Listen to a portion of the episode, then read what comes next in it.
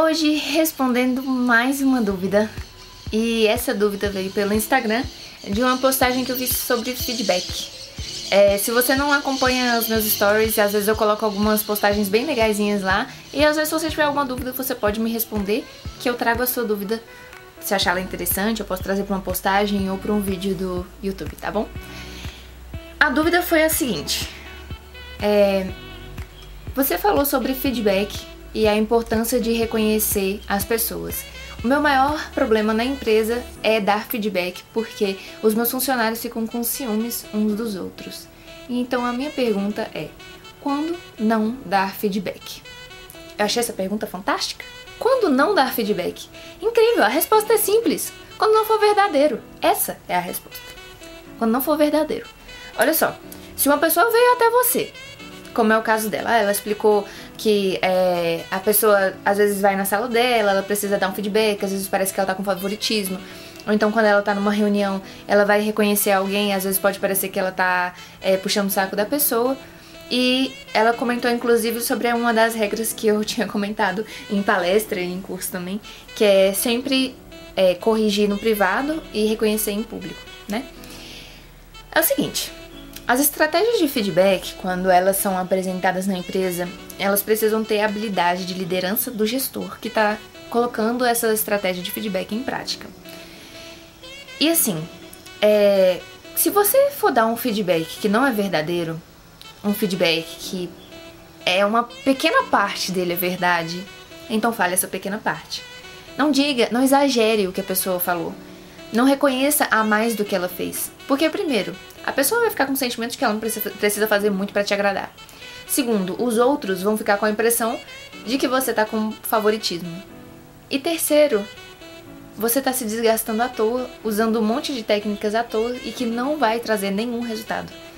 Todo mundo sabe quando você tá falando um negócio que eu não fiz, você tá exagerando o meu, o meu reconhecimento. Agora, sobre como não gerar ciúme. Isso é onde vai entrar a habilidade de liderança do gestor, que é explicar sobre a mentalidade. É muito importante no momento que você vai inserir uma ação de, de feedback ou que você vai, que você está numa reunião com a equipe, mostrar para sua equipe que existem duas formas que elas podem se comportar.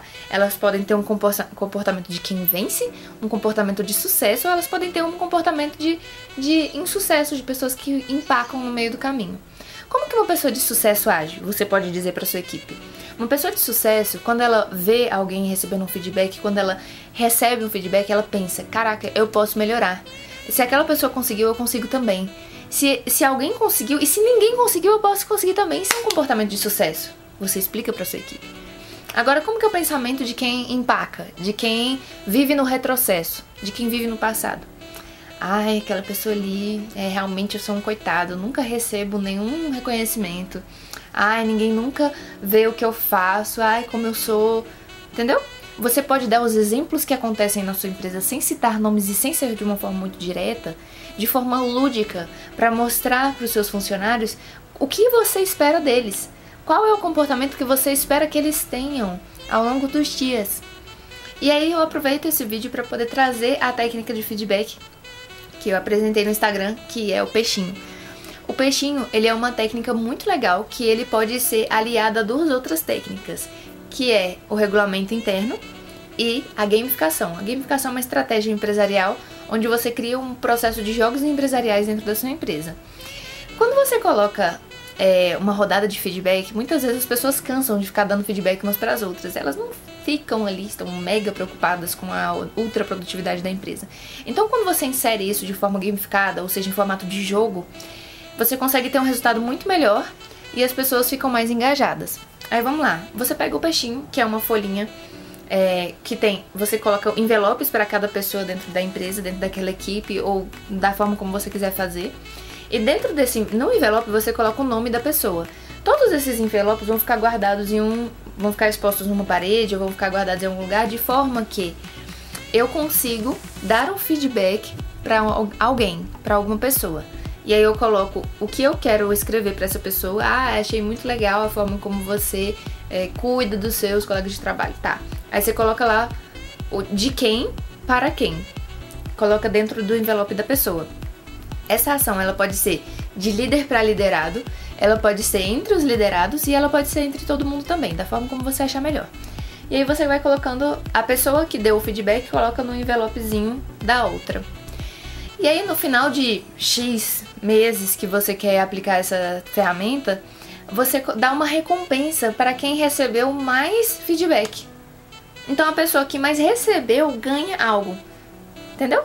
Então você pode é, fazer dessa forma, e aí você dá um jantar, você dá um livro, dá um negócio, uma coisinha pequenininha para estimular a pessoa. Ou você pode também é, fazer um sorteio. Então você pega todos os feedbacks, joga, uh, e aí pega um que tá no ar, ou faz uma, uma urna, e aí você sorteia quem, quem é, recebeu a, que, aquela pessoa que você tirou, o nome da pessoa que você tirou, você dá uma recompensa para ela. Essas são ações para que você engaje as pessoas no processo de feedback, para que elas melhorem, melhorem a comunicação entre elas, elas consigam saber o que elas precisam melhorar ou não, e para que elas não se cansem. Porque ninguém fica dando feedback eternamente só porque é bom. Não, você precisa ter um estímulo. Então, essa foi a dica de hoje. É, eu espero que eu tenha conseguido responder a sua pergunta em questão do ciúme, em questão também de quando não dá feedback. E se vocês tiverem qualquer outra dúvida, podem me mandar, principalmente pelo Instagram e aqui pelo YouTube, que fica mais fácil. Um abraço para vocês e até o próximo vídeo.